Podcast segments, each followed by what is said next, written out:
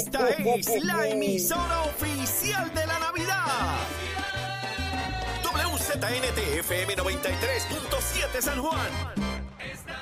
WZMTFM 93.3 Ponce y WB 97.5 Mayagüez. Deseándote una feliz Navidad. Esta es la emisora nacional de la salsa. Y de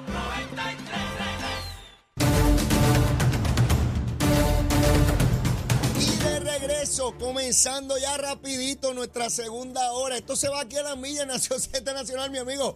Yo arranco y de momento ya es hora de acabar, pero no, todavía nos queda una hora. Ya mismo llega Gabriel Rodríguez Aguiló, pero vamos a los titulares con Emanuel Pacheco. Buenos días, Puerto Rico. Soy Manuel Pacheco Rivera informando para Nación Z Nacional en los titulares. Ante las recientes preocupaciones por las amenazas de tiroteos en las escuelas públicas, resalta en la legislatura el avance de una medida que enmienda la ley de, de armas para permitir que se establezcan armerías o clubes de tiro con campos de tiro cerrado a 300 metros de los planteles escolares. El proyecto fue aprobado el 9 de noviembre en la Cámara de Representantes y pasó al Senado, donde fue referido a la Comisión de Seguridad Pública y Asuntos del Veterano. En otras notas, mañana jueves se vence el nuevo plazo para que la Junta de Control Fiscal presente el plan de ajuste de la deuda de la Autoridad de Energía Eléctrica, luego de que el primero de diciembre el equipo de mediación solicitara una extensión a la jueza Laura Taylorson. Hasta aquí los titulares, les informó Emanuel Pacheco Rivera. Yo les espero en mi próxima intervención en Nación Z Nacional. Usted sintoniza por la emisora nacional de la salsa Z93. Estás con Nación Z Nacional por el Habla Música y Z93. Regreso aquí a Nación Z Nacional, mis amigos. Mire, ustedes saben que se dieron unas amenazas ahí de iban a tirotear unas escuelas y unas cosas, unos muchachos que se pusieron a decir tonterías. De hecho, le incautaron las armas al papá de uno de ellos. Eh, hubo otro estudiante de educación especial que obtuvo un arma de su padre que era ilegal a su vez y que la maestra por casualidad la vio y lo desarmó. A raíz de esto, pues se ha creado una situación en Puerto Rico que, que- que a mí a veces yo digo, bueno, pero qué, qué afán de crear histeria. Estas cosas lo que hay es que atenderlas sin crear histeria. Obviamente no se puede descartar nada y las autoridades toman la medida correctiva, repasar los protocolos de las escuelas, el nivel de seguridad que hay, haber investigado los casos correspondientes. Pero el genio de Ángel Mato, el representante este que lo que hace en los programas de televisión bailando como lagartijo culeco, usted lo ve con una brincadera ahí des- desarticulado. Mire, que, que, apaguemos la escuela, que la cerremos. Que cerremos las escuelas este enero, en lo que investigamos no sé qué rayo. Este pájaro es tan genio que pretende que un sistema escolar que ha sufrido tanto con la pandemia, que ha sufrido tanto y tanto, pues que cerremos. Pues mire, ¿sabe lo que va a ocurrir? Que en enero y febrero dos o tres estudiantes se van a poner de acuerdo para volver a enviar mensajes de que van a tirotear la escuela y volverán Ángel Mato a decir que hay que volver a cerrar. ¿Por qué no cerramos el Capitolio, Ángel Mato? ¿Es más peligroso tenerte a ti allí que un tirador activo? ¿Sí? Tú eres más peligroso con tus disparates que un muchacho de esos jugando a la estupidez en las redes diciendo que va a tirotear una escuela. Ángel, Ángel Mato, lo que hay que cerrar es tu oficina permanentemente. ¿Ves? Porque tu grado de incapacidad es de tal magnitud y peligrosidad que es más peligroso que una amenaza de unos muchachos jugando en internet. Es una irresponsabilidad, pero tú eres más peligroso como rayos van a suspender clases. Por lo menos ya vi declaraciones del secretario de Educación que no se van a cerrar ninguna escuela ni clase, que se va a continuar y que hay que tomar la medida correctiva ya.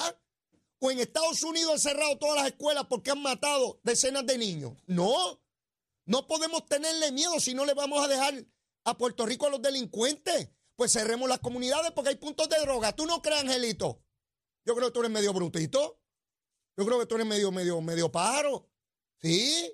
Pues cerremos las comunidades donde hay tiroteo y hay, y hay, y hay puntos de droga, ¿verdad? Para protegernos todos. Y nos encerramos en la casa y ni comemos ni vamos al supermercado. A ti es el que hay que encerrar en arresto domiciliario. Saludos, representante. Saludos, Leo. Buenos días para ti. ¿Está bien? Estoy bien, gracias a Dios. Buenos días para aquí el equipo de trabajo de producción, a los amigos que nos siguen a través de todas las plataformas Mira, en todo Puerto Rico y fuera de Puerto Rico. ¿cómo estás, Ciales? ¿Todo bien? Todo tranquilo, sí, todo bien. Mucho frío, muchachos, sesenta y pico de grados bajitos. Oye, en esta semana, acá en. Caimito, donde yo vivo, también mucho frío. Sí, mucho frío, mucho frío y Qué bueno. rico, rico por la mañana. Época buenísima.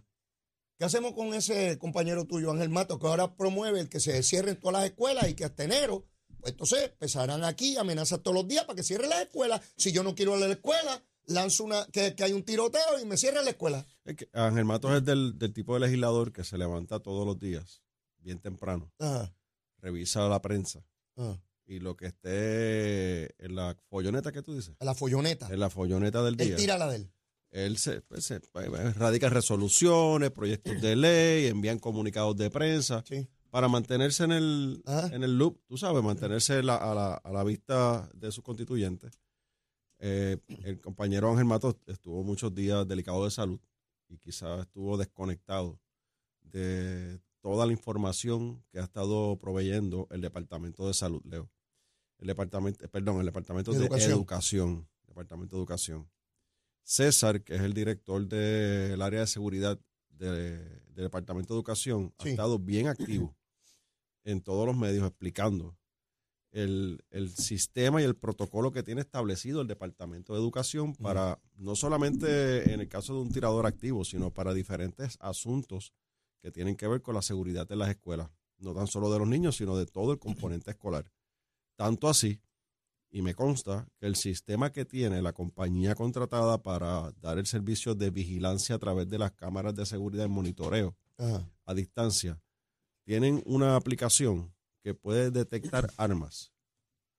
O sea, obviamente si la tienen un bulto no, pero si, si una persona tiene un arma, posee un arma visible, A expuesta, que va a disparar. el sistema, las Lo- lo- cámaras Lo identifica. dan unas alertas. Oh. Ese sistema está, existe y está en las escuelas de Puerto Rico. En todas las escuelas hay En cosas de la, esas. en la gran mayoría de las escuelas de Puerto Rico. Y están ahí. Yo no puedo decir que en todas, ¿verdad? Porque no me consta, pero sí Ah. sé que están en las escuelas. Esas cámaras que están ahí no solamente son vigilancia, sino que tienen una aplicación que detecta el arma. Obviamente tiene que estar visible, ¿verdad? Para que después no se hagan corriendo diciendo otra, otra cosa por allá. Ah, Eh, y además de eso, lo que ocurrió estos días en San Juan, en las escuelas de San Juan, fue una reacción activando un protocolo. Se hizo un desalojo ordenado de la escuela, se activaron las diferentes entidades eh, investigativas de seguridad, Mm. eh, iba a decir averiguativas, la parte de, de seguridad, y, y se atendió la situación, y tanto así que luego se detecta el arma en el bulto de un joven estudiante de 12 años, que es un joven de educación especial, que tiene una trabajadora asistente, se conoce un T1, y la T1 se lo detecta, activa el protocolo y, y toda la cadena del protocolo terminó en que el arma era ilegal y arrestaron al papá del muchacho. Si la sustrajo del armario de su padre, era un arma que tenía su papá, era ilegal. Y el niño pues no entiende y sencillamente la cogió y la quiso llevar a la escuela. Claro, claro, pero, pero para que veas que sí funciona, no hay que estar cerrando escuelas. Claro que no. Lo que hay que es, hay que reforzar, ¿verdad? Eh, Y lo que debemos hacer nosotros los legisladores es reforzar. Y, y me consta que César y el Departamento de Educación en Arecibo hicieron el primer simulacro de tirador activo. Es, un- es una demostración y un protocolo eh, impresionante. Sí. Eh, eh, se, se hizo con el representante José Memo González en Arecibo, fue en su distrito, en la, Escuela de Bellas Artes. ¿Cómo funciona eso? ¿Se utiliza algún sonido que parezca So- de so- bala? se, se utilizan todos, se utilizan personas maquilladas, se utiliza Ah. todo para, para que todo el sistema se active. No tan solo el de atender el, el tirador activo, sino para atender también la parte de, de los heridos y todo lo que pueda ocurrir. Ok. Es bien impresionante, es bien impresionante. Sí, eh, el, el Departamento de Educación está, está bien activo en este, en este tema, no ahora porque fue el, el tema de esta Sí, sí. semana, sino que lleva un tiempo preparándose con la compañía de seguridad contratada que ti- tiene la obligación contractual Ah. de capacitar a sus empleados, sus guardias de seguridad para todo este tipo de eventos. Mira, quiero, quiero hablar contigo unas expresiones. Así que Ángel, tranquilito, no, no, no ocupes la, la busque noticias, cógelo Sí. con calma, muchachos. eh, Sigue descansando, recupérate primero. yo creo que no tiene remedio, pero bueno, siempre es bueno la sugerencia. Mira, Charlie Delgado Altieri hace unas expresiones hoy. Charlie fue alcalde de Isabela, fue candidato del Partido Popular en la pasada elección, y hace unas expresiones hoy en términos de su futuro político, lo entrevistan, y, y él plantea que, aunque no descarta del todo la gobernación, eh, pues lo deja ya básicamente a un lado y dice que lo que estaría mirando es la posibilidad de correr al Senado por acumulación, obviamente por el Partido Popular. Pero traigo esto porque hay dos expresiones que a mí me llamaron la atención. De una parte dice que él correría solo si el PPD tiene algo que ofrecerle al país. Es interesante porque parte de la premisa de que, de que no está ofreciendo nada y que solamente se ofrece algo. Estas son expresiones. ¿Y cuándo dejaron de ofrecer? Exacto. Porque él fue el presidente del Partido Popular. El candidato hace, hace dos años. Hace dos años fue candidato. ¿Cuándo, Charlie, cuándo dejaron de ofrecer? Exacto. Esa es la pregunta. Y entonces yo trato de poner esto en contexto. ¿De qué partido habla él? Él habla del partido de don Luis Muñoz Marín. Está hablando del partido que dirigió y encabezó el proceso de la creación de la primera constitución de Puerto Rico. Habla del partido que fue hegemónico en Puerto Rico hasta casi llegados los años 70. Habla del partido que, se, que, que dice estar orgulloso de, de su agenda social. Entonces este hombre dice que sencillamente no tiene nada fue presidente del partido, es vicepresidente actual, fue candidato a la gobernación, fue alcalde de ese partido y está diciendo que allí no hay nada. No queda nada, pero Leo, eh, el- lo que yo veo desde acá, ¿verdad? Ajá. Desde afuera, es que vamos a hacer una pequeña radiografía de Puerto Rico, ajá. de lo que representan unos pueblos claves para el Partido Popular Democrático para una candidatura a la gobernación. Ajá. Vamos a mirarlo. Arecibo. Hoy es del partido, hoy pertenece a un alcalde del Partido Popular que está enfrentando un FEI, Ajá. tiene varios referidos adicionales al FEI porque tiene una compañía Ajá. de transportación escolar que él, siendo alcalde, fue el presidente de esa corporación y firmó un contrato con el Departamento de Educación siendo alcalde y presidente de esa corporación. Espérate, espérate, espérate. O sea, vuelve otra vez. Que el alcalde de Arecibo. El alcalde de Arecibo, históricamente, su vida, él ha tenido varios negocios, ajá, entre ellos de transportación eh, escolar. que la tenía antes de ser alcalde. sí, sí la ha tenido siempre. Ok. Era, era el presidente, era el tesorero. ¿Ese es su era todo. negocio? Ese es su negocio. Él pasa a ser alcalde. Ok. Él no puede continuar al frente de esa compañía si esa No. tiene que, tiene que pedir unas dispensas Sí, a, ética gubernamental y otras cosas. No tan solo si, siguió al- él siguió al frente de esa corporación, sino que esa corporación contrató, o sea, continuó sus contratos, renovó contratos con el Departamento de Educación, siendo él el presidente de esa corporación. Luego él, aparentemente alguien le levanta la bandera y, y cambia su posición dentro de la, de la corporación, pero continúa dentro de la, de la corporación O sea, que sigue haciendo negocio con el Departamento de, de Educación siendo alcalde. Siendo alcalde. Ese, ese, ese es un referido que hizo el compañero Quiquito Meléndez al Departamento de Justicia. Ya tiene un FEI por la contratación de Maritere Yo- González yo, no, y el otro. yo no sabía de ese. sí, de ese sí, sí, eso y fue. yo he tenido a Quiquito aquí, no, no, no me habló me, de eso. Me, me extraña porque fue el que radicó la, Eh, la bueno, yo lo he invitado para hablar de Mayagüez, nos hemos centrado en eso. Ah, bueno, sí, también porque él también radicó el, Lo- el de el originalmente. Ah, sí. Entonces, tienes ese, es- ya tienes ese, ese, ese, ese alcalde que, que tiene eh, poder, ¿verdad? Político. Arecibo, ca- cabecera de distrito. eh, con problemas. El alcalde de Mayagüez, que aquí tú lo has discutido a la saciedad, todo lo que involucra a él, el hermano, los ayudantes, todo- toda la estructura gerencial del, depar- del, del municipio de Mayagüez, en el caso de corrupción. Todo el esquema de chanchullo que incluye un montón de gente allí. eso, eso es cabecera distrito. Ajá, Ahora tienes a Ponce, ajá. con el alcalde que dice, no, yo, yo voy a contestar todas las preguntas. Y le preguntan que si hizo el préstamo, no, no, puedo, no puedo entrar en detalle. Eh, pero ese préstamo se pagó, no, que no puedo entrar en De- detalle. después de haber admitido en octubre que sí hizo un Sí, préstamo de 50 mil claro, dólares. lo hizo, diferentes entrevistas. Así que tienes Arecibo, Mayagüez, Ponce Mm, y ahora tienes a Calley. ajá. Que no hay duda que Calley es un poder político dentro del Partido Popular. Que el de Calley, que hay, hay que activar una de estas El al- PNP nunca ha ganado calle. No, no, pero imagínate, y hay, Nunca. una, y hay una, hay que activar una de estas alertas que hay por ahí para a ver, para si, conseguir al a ver si alcalde. se encuentra el alcalde, porque no, no lo encontramos.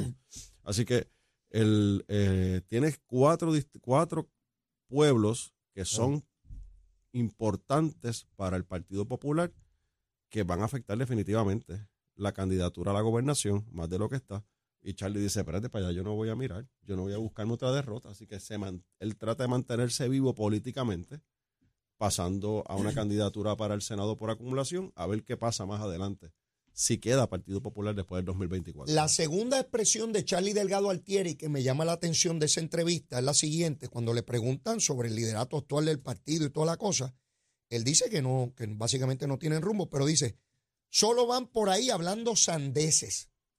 Él le adscribe al actual liderato de su partido.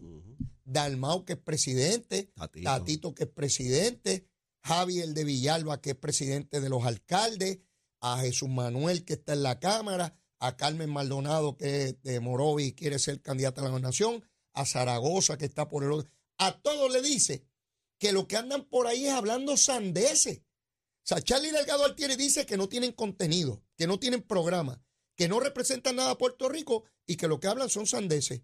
¿Se puede ser más elocuente describiendo el desastre que hay allí? Bueno, pues no, no sé a qué hora entrevistaron a Charlie y qué le había pasado antes, ¿verdad? Pero aparentemente se tomó el suero este de la verdad y probó, le dieron algo del suero de la verdad y dijo lo que sentía sobre el, la falta de rumbo, de dirección. Eh, está descabezado el Partido Popular y es, es que es obvio. Esto Y- lo y- dice otra vez. pero- Esto lo dice No, no pasado- un no, pasado candidato a la gobernación hace dos años. Ah, estaba allí. Esa es la clave, hace dos años. No es que fue en el 2000, en, el do- en 1998, No. ni en el 2000. Hace dos años. Hace dos años él estuvo defendiendo la institución. Y es vicepresidente ahora. Hace dos años él estuvo, él, él construyó un plan, que fue lo que le presentó al, al pueblo de Puerto Ajá. Rico. Yo no me acuerdo cómo lo llamaron, pero era el plan de gobierno. Mm. ¿Qué pasó, Charlie, en dos años? ¿Qué pasó con el plan del Partido Popular? ¿Qué pasó con el liderato del Partido Popular? Bueno, pues lo que nosotros vemos desde afuera, que lo he hablado contigo aquí a la saciedad desde hace mucho tiempo, que todas estas peleas, toda esta falta de liderato, toda esta falta de, de visión dentro del y de dirección dentro del Partido Popular se refleja en la legislación, Tatito, se dijo, refleja en el proceso legislativo. Tatito dijo el año pasado que el Partido Popular se corría el riesgo de llegar tercero en las elecciones. Eso lo dijo Tatito. Mira cómo van las expresiones. Eso lo dijo Tatito. Mira lo que dice ahora Este Charlie. eh, Charlie. Mira lo que dijo el alcalde de Caguas hace un tiempo, que a lo mejor no corría bajo la insignia del Partido Popular. O sea, si eso es lo que El vemos de afuera- Comerío, el de Comerío también dijo el de. Comerío también hizo expresiones iguales a esas. Si eso es afuera, lo que es visible, y tú y yo sabemos que cuando se dan controversias que, que están afuera públicamente, siempre al interior es más fuerte. Claro. Eh, pues entonces, ¿qué está ocurriendo allá No, adentro? ya, ya cuando salen es que es incontenible. Ya- Exacto. Ya, ya, ya, no, ya, ya no. José Aponte habla de la fisura en la, Ajá. en la represa. En la represa, sí. Pues ya esa represa se fue completa. O sea, ahí, ahí eh, obviamente ves que el Partido Popular no tiene eh, un líder que pueda amarrar a todos los sectores. No tiene un líder que pueda eh, aglutinar las fuerzas, si algunas, dentro del Partido Popular. Y sin duda alguna se, está, se, están, se están autoimplosionando. Y lo, lo vimos cuando Tatito le dio un cantazo al secretario del Partido Popular en la Cámara de Representantes. Eh, lo, lo vimos los otros días con el caso de Aponte Rosario. Lo vemos con Luis Raúl Torres. O sea, eh, lo que vemos legislativamente, eh, la falta de productividad, las controversias dentro de su delegación. Eh, Connie Valera por un, Connie Valera por, Va- Valera por un lado, eh, con las enmiendas electorales, el presidente del Partido Popular por otro. Tatito dice, pues déjalos ahí a ver qué pasa. O sea, no, no hay, no hay, no hay sentido de liderato ni dirección en el Partido Popular y lo vemos con este tipo de expresiones. Eh, Pero son sorprendentes. eh, lo- cuando tú pones. ¿Pero todo- dónde las digo? Pues son primeras planas. Ni, eh, Bueno, está en el periódico El Nuevo Día. sí. eh, tuve la oportunidad de leerlo y está de manera prominente. En, en el periódico El Nuevo Día le preguntan por, por su futuro político y es la primera vez que habla tan claro, porque hace un tiempo atrás él dijo que él tenía un pie aquí y un pie allá. Yo dije, bueno, pues si no sabe ni siquiera dónde tiene los pies y no está en el mismo lugar, la cosa está mala, ¿verdad? Pero ya parece que Está a, encontró los punto de, dos pies está a punto de brincar el charco. y entonces dice que es para el Senado, pero si dejan de hablar sandeces y tienen algo que proponerle a- al pueblo de Puerto Rico, ¿verdad? Eh, pero bueno, Pero ¿cómo tú aspiras a una posición al Senado que es por acumulación, ajá. que es bajo la insignia de ese partido, cuando tú te expresas así de esa institución? Bueno, pues eh, fíjate cómo hay expresiones que marcan lo que será el futuro. Porque si él no corre a ninguna posición, que, que obviamente deja la puerta abierta ahí, entonces se puede argumentar que el partido no tiene opciones, porque Charlie dijo que era menos que dejaran de hablar sandeces y que tuvieran algo que ofrecerle al pueblo. Pues si no corrió es que no tenía nada que ofrecerle al pueblo. Este, y una, y si corriera, pues qué es lo que le proponen y, y- y qué es lo que ya no son sandeces, ¿no? Así que como quiera, son expresiones que marcan que son, es como cuando Aníbal Acevedo Vilá dijo que el Partido Popular estaba lleno de fango, que eso, que eso fue antes de las elecciones del 2020. Sí. Miles de populares no votaron por Acevedo Ujú.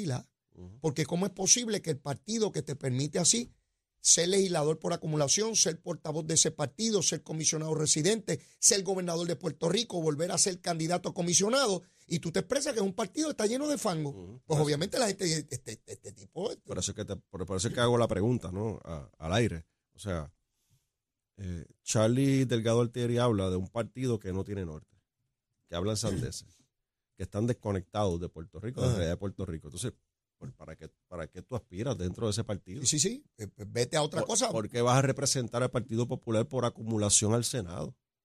¿Es, una, ¿Es un asunto personal o es un asunto colectivo? Sí, sí. Vienes a hablar sandeces también por un asunto personal de quererte sentir de alguna medida reivindicado después de tu derrota, o realmente tú compones algo en esa agenda grande que tú entiendes debe tener Puerto Rico. Correcto. Eh, eso lo veremos. Si finalmente aspira al Senado meramente a decir voten por mí porque yo soy Charlie, o si viene con alguna agenda importante. Y si tiene una agenda importante, tiene que hacer lo posible porque sea incorporada en el plan de gobierno que se le presente al pueblo. Correcto, correcto. ¿Verdad? Porque de creo que el director de campaña de Charlie va a ser este el alcalde de Isabela, me dicen. No, eso, eso, eso es bullying. Eso es bullying. Mira, eh, quiero discutir contigo este asunto de Calley, porque ya veo la opinión pública claramente tratando de obtener la verdad de Ponce, y, y- y lo reconozco así. En Mayagüez todavía están muy tímidos con la situación del hermano de Guillito. Guillito ya está encausado, y yo no hablo mucho de eso porque, porque ya su proceso está encausado, pero lo del hermano es dramático, el silencio de la opinión pública en cuanto a ese respecto. Pero Calley, quiero ir a Calley. Y quiero ir a Calley porque yo no podía creer, sencillamente no podía creer que un alcalde monte una corporación, declare propiedades de estorbo público y después él mismo las compre. O sea, eso para mí es una cosa, porque desde el punto de vista incluso político, es absurdo porque te van a decir mil Pues barbaridades. Claro. Eh, entonces, la, la información se complica cuando plantea que son muchas propiedades. Ya están hablando de familiares muy cercanos a él también en el esquema. Y entonces se empieza a complicar desde, desde mi punto de vista cuando yo empiezo a recibir información, Gabriel, que hay alcaldes en Puerto Rico con esquemas declarando estorbos públicos propiedades para vendérselas a testaferros de ellos. Y yo le he dicho a esas personas, envíenme la información, porque a mí no me importa de qué partido sea el alcalde, esto no se puede permitir. No se puede permitir que un alcalde compre, eso tiene que estar prohibido, vamos. Un alcalde no puede comprar propiedades de su propio municipio, punto. Tiene que Se estar acabó. prohibido. Para ningún propósito. Para ningún propósito, para ningún propósito. Si quiere comprar propiedades, compra propiedades privadas con sus chavos. Y habrá que ver, Rolando, que yo sepa lo que tiene su salario de, de- de alcalde. ¿Con qué dinero él compra propiedades así a su consumo? Yo no puedo comprar propiedades. Yo, yo tengo una casa, no tengo más Y nada. con una corporación. Y- exacto. O sea, eh, hay de reciente creación. Porque si es con una corporación, ya vemos la intención de ocultar su nombre dentro de la estructura de la corporación. Exactamente. Ya se ve, es clarito. Ya, ya él sabe que, hay, que no lo puede hacer. Ajá. Haces una cosa como esa, Leo, porque si, si yo soy representante, y pero yo no, yo, un alcalde, un alcalde puede comprar cualquier propiedad de su pueblo. Sí, sí, privadamente. Tiene que decir se vende, y él tiene que ir a negociar con el banco o con la persona dueña de esa propiedad y comprarla como cualquier hijo vecino. Lo que aquí es increíble, porque es que todavía a mí me suena increíble. Sí, Tú lo dices y me suena duro, increíble. duro. Me suena increíble que un alcalde veterano, Y lleva Veterano. 600 años ahí. que fue legislador, o sea, debe conocer algo de leyes. Estuve con él allí en la Cámara. Debe conocer algo de Es leyes. abogado. Debe conocer algo de leyes. Y que expropie varias, varias, varias, eh, propiedades en su pueblo, crea una corporación donde hay que estar los familiares y va y compra esas propiedades que expropió el municipio. Eso es un escándalo. Cuando se expropia, tú sabes algo, Leo, se, Ah. se enmendó la ley de expropiaciones. Cuando se expropia una ley por un municipio, Una, una propiedad. una propiedad, perdón, Sí. se, se, con la ley, nueva ley, se limpia la deuda del crimen. Todo gravamen, toda deuda Del de- crimen. del crimen queda, queda fuera. Queda limpia. Porque se tasa la propiedad, se declara estorbo público. Ah, rayo. Cuando se Espérate, declara yo no sabía eso. Eso es una enmienda, Tú me estás diciendo la voy a que el alcalde compró propiedades que están limpias de gravámenes porque él se encargó como alcalde de limpiarle el gravamen al momento de hacer. Ahí es que, ahí- por ahí va la cosa. ¡Oh! Por ahí va la cosa. O sea, no es lo mismo yo ir a comprar una propiedad que está llena en desuso, Y que que es tiene una privada, deuda. pero tiene que tener deuda. Tiene que tener una deuda. Tienes que pagarla. Y hay que pagarla en, el- en la, tra- en la- en la transacción con el banco. Con lo cual, tu costo de la propiedad no es solamente el valor de mercado, sino que también tienes que pagar esa deuda. Claro, si Es más alguna, dinero. Correcto. Si tuviera deuda. Pero con esta, con, cuando se enmienda la ley de expropiaciones, Ah, el, se incluye este lenguaje, así que si el municipio expropia, al momento de depositar, de entregarle el dinero a los, a los, a los dueños o de ir al tribunal, porque una expropiación casi siempre son forzosas, vas al tribunal y depositas, no contabilizas la deuda del CRIM y queda limpia esa deuda. Esa deuda. Y puedo entender el racional legislativo porque lo que pensó el legislador en ese momento es como quien lo va a comprar es el propio gobierno, en este caso el municipio que es una criatura del gobierno estatal, pues cómo lo vamos a ponerse a pagar él mismo, la, la, la ficción, Porque el, ¿no? El CRIM es para el municipio. O por eso. Así que, ¿cómo le vamos a poner a pagar el dinero que le corresponde al mismo? Pues lo liberamos. Pero lo que sea. Lo, lo que no pensó el legislador es que podía haber un alcalde ganso Ajá, que que- liberado de esa deuda, entonces voy y compro la propiedad yo. con una corporación. Mi hermano, ustedes se dan cuenta del escándalo que hay en Calle. Esto es un escándalo de marca mayor para estar en primeras planas de radio, televisión, prensa escrita, redes sociales, en todas partes. Y yo quiero ver si hay otros alcaldes que están en esquemas iguales o similares. ¿Por qué digo similares? Porque me llega información de alcaldes tratando de procurar expropiaciones que no tienen sentido y que luego las compran donantes de ese alcalde y tienen un esquema donde tienen un montón de propiedades los allegados del alcalde. Pero ese esquema, ese esquema es igual de fácil de detectar. Porque eh, pueblo pequeño, infierno grande. sí, eso es así. Y, y la realidad es que eh, puede ser que se haya expropiado esa casa o ese terreno, o sea, ese espacio, esa propiedad, y el, y, el, y el municipio y el alcalde procure que se le venda a su donante. Ujú. Todo el mundo sabe quiénes son los donantes y quiénes son los Sí. amigos de los alcaldes y las alcaldesas de Puerto Rico y de nosotros, los representantes y los senadores. Así que puede ser de manera directa y burda, como lo está haciendo el alcalde de Calle, Rolando Ortiz, o puede ser utilizando terceros, lo que llamamos testaferro. Correcto. para abundar en el caudal del alcalde. Y yo me parece identificar este fenómeno cuando tú tienes funcionarios que saben que en algún momento van a dejar de serlo, obviamente, y no quieren salir pelados. Ujú. Y no quieren salir por ahí que digan, ah, mira dónde está este tanto señor O sea, alcalde, un buscar un pelado, contratito aquí, un y contratito estar allá. allá y la cosa está difícil. No, no, yo salgo de aquí, salgo con propiedad y salgo con dinero. y Yo represento cosas. Porque lo he visto también en Hace, gente del hace- PNP. hace sentido, hace sentido. Sí, porque tiene que ver con la naturaleza humana. Cada ejercicio que yo veo, siempre trato de identificar qué lleva a las personas, cuál es el racional y me ubico en, en- en- en- cómo tomamos los Pero, seres pero, humanos. pero la pregunta que hay que hacerle al alcalde de, de Calle y Rolando Ortiz. Ajá. Alcalde, ¿y, y en serio usted pensó que nadie iba a buscar la corporación y que nadie en Calle se iba a enterar que usted estaba expropiando Buena y comprando las propiedades? Buena pregunta. El sentido de impunidad llega a tal punto que entendía que esto nadie, Sí, aquí no va a como no pasar tengo nada. competencia, cada vez gano por más votos, aquí el Partido No Progresista pues, no, no, me, es la, no me hace fuerza, no tengo, estoy aquí por la libre, hago lo que me dé la gana. No tengo fiscalización, aquí todo el mundo entiende que yo soy el alcalde. Cualquier cosita que me encuentre, pues yo bajaré dos, tres mil votos, pero gano por ocho mil. Ah. O sea, ¿será eso? Sí, debe haber mucho sentido de impunidad y de que nadie me va a reclamar y que la opinión pública siempre con el Partido Popular es más leniente, es más suave. Bueno, al punto que llevamos tres días en esta discusión y el asunto no toma la atracción que tomó Ponce. No. Hasta ahora, esto, todas esas unidades investigativas que tienen los medios no, no se acaban de activar. La única periodista que he visto activamente, una periodista muy, muy responsable, Tatiana Ortiz, ha estado ahí. Ya ella inició este proceso y confiamos en ella y en su trabajo profesional para que sepamos la verdad, Gabriel. Lo que queremos saber es la Pero si el verdad. alcalde es fácil encontrarlo, si él se pasa en la plaza, porque como él inauguró la plaza Ajá. y él puso allí unas cositas bien bonitas. Ajá. Yo fui allí a la plaza, la vi, Ajá. tengo que reconocerlo. Sí. Y hay mucha actividad los fines de semana alrededor de la plaza, unos negocios que hay. Ahora sabrá Dios si unos negocios de esos son de la corporación. Ahora me pregunto yo. Pero, pero vamos, eh, hay muchos negocios alrededor de la plaza. Saber la verdad. Pero que ella vaya allí a la plaza. Lo tiene que encontrar. Esperemos Lo tiene que sí. encontrar. Nos tenemos que ir a una pausa, pero luego de la misma, Gabriel, como siempre, la recomendación de almuerzo. Y seguimos quemando el cañaveral. Llévatela, chero.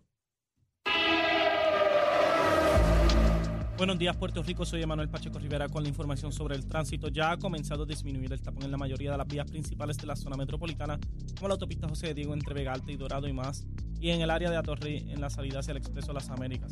Igualmente, la carretera en el número 12 en el cruce de la Virgencita y en Candelaria en Toa Baja y más adelante entre Santa Rosa y Caparra. Tramos de la PR5, la 167 y la 199 Bayamón, la avenida Lomas Verdes entre la American Military Academy y la avenida Ramírez de Arellano, la 165 entre Cataño y Guaynabo en la intersección con la PR22, el expreso Valdeorioto y de Castro, la avenida 65 de Infantería en Carolina, la 176, 177 y la 199 en Cupey, la 30 desde la colindancia desde Junco Sigurabo hasta la intersección con la 52 y la número 1, la autopista Luisa Ferré entre Montelledra y la zona del Centro Médico en Río Piedras y más al sur en Caguas, donde, donde aún se encuentra congestionada la carretera a la altura del kilómetro 26.1, donde se reportaron múltiples accidentes esta madrugada que ocasionaron el cierre de un carril en dirección de Calle a Caguas, por lo que se recomienda como ruta alterna tomar la PR1. Ahora pasamos con la información del tiempo. El Servicio Nacional de Meteorología pronostica para hoy una disminución gradual de los patrones de lluvia con la entrada de aire más seco a la región por lo que se espera una mezcla de sol y aguaceros pasajeros con impactos mínimos. Las temperaturas máximas durante el día rondarán en los medios 80 grados y las mínimas durante la noche alcanzarán los medios 50 grados en la zona montañosa. Los vientos estarán del norte de entre 10 a 15 millas por hora con ráfagas más altas. En el mar hay una marejada del noreste que se extiende a través de las aguas del Atlántico y los pasajes del Caribe que mantendrán condiciones entrepicadas y peligrosas. El oleaje estará de 8 pies de altura y ocasionalmente más alto, por lo que se mantiene vigente la advertencia para los operadores de embarcaciones pequeñas y para los bañistas en todo el archipiélago. Hasta que el informe del tiempo les habló Manuel Pacheco Rivera, les espero mi próxima intervención aquí en Nación Z Nacional que usted sintoniza por la emisora nacional de las salsas Z93.